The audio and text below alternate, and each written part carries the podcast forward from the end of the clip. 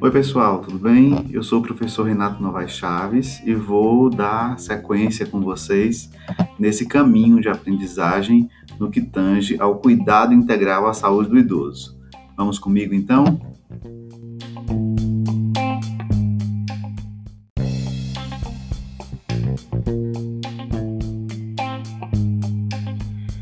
Então, meu povo, dando sequência, vamos falar um pouquinho sobre, é, dentro desse conteúdo específico, né, instrumento de avaliação geriátrica, o nosso podcast é sobre triagem funcional do idoso e escalas de depressão geriátrica. São dois instrumentos muito simples que dá para você fazer como é, forma de pesquisa científica, dá para você fazer em sua casa com seus pais ou avós, dá para você fazer como é, no PSF, no posto de saúde, né, na atenção primária, ou também no hospital, é, dá para você fazer nas instituições de longa permanência para idosos, enfim, onde tem idoso dá para a gente trabalhar.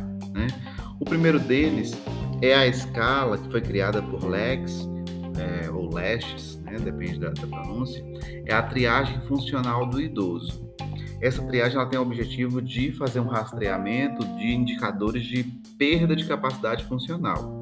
Então eu já falei lá no podcast, já falei lá no videoclipe também no screencast, né, e no texto, ah, um pouquinho sobre capacidade funcional, né, que é a capacidade que o indivíduo tem de manter as suas habilidades, tanto físicas ali, basicamente físicas, né, é, das atividades básicas ou instrumentais. Então, esse é um, um instrumento que é utilizado para identificar os principais problemas que podem levar o idoso a ter alguma alteração funcional capaz de atrapalhar, de interferir no desempenho de suas atividades cotidianas, como pentear o cabelo, enfim, tomar um banho, né? Atender um telefone, por exemplo.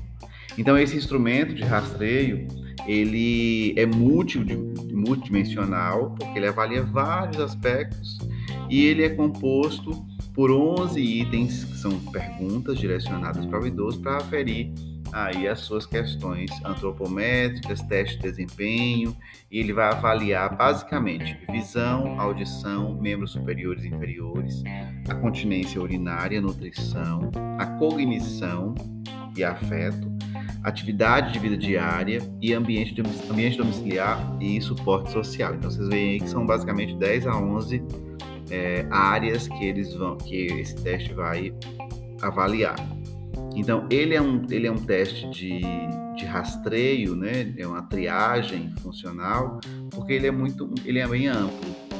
Então depois desse instrumento, né, que você pode, claro, é, identificar os domínios que o idoso está mais é, está com mais problemas, problemas, vamos colocar assim, e depois você pode fazer uma avaliação mais detalhada com outros instrumentos que eu também vou trazer para vocês nessa trilha de aprendizagem, tudo bem? Então é um, é um teste bem, bem importante. O outro que eu vou trazer para vocês hoje é a escala de depressão geriátrica, que é uma escala de Yazevage. Né? Yazevage, que é um, é um, é um é, um autor que é, em 1983 ele criou, né, com basicamente 30 itens, uh, um rastreio de depressão, mas na verdade é, não, se não se faz diagnóstico de depressão com isso, tá? Não se faz. O que pode ser levantado aqui é, são é, suspeitas de sintomas depressivos, sinais depressivos, né? Porque a gente sabe que o diagnóstico é feito por outros profissionais. Então, é, é, é, em 1986, ela foi criada com 15, 15 itens, e em 83, né, ela, em, em 83 exatamente, ela foi aí é, colocada com 30 itens. Então, as suas vantagens, elas incluem, é, as perguntas são de fácil entendimento, são é, poucas opções para a pessoa responder, ela pode ser auto-aplicada, ela pode também ser aplicada por um treinador, né, por uma pessoa, por um entrevistador, né, de qualquer área da saúde. E a principal limitação é, é, que é de difícil entendimento para os idosos com algum declínio cognitivo. Então você precisa saber se o idoso tem condições de responder.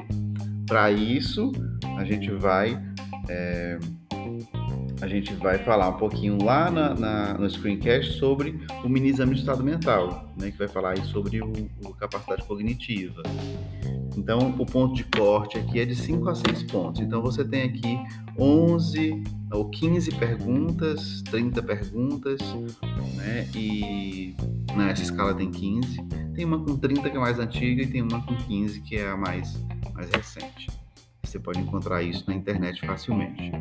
É, é um teste também de, de, de fácil aplicação e é muito boa para a gente aplicar com os idosos.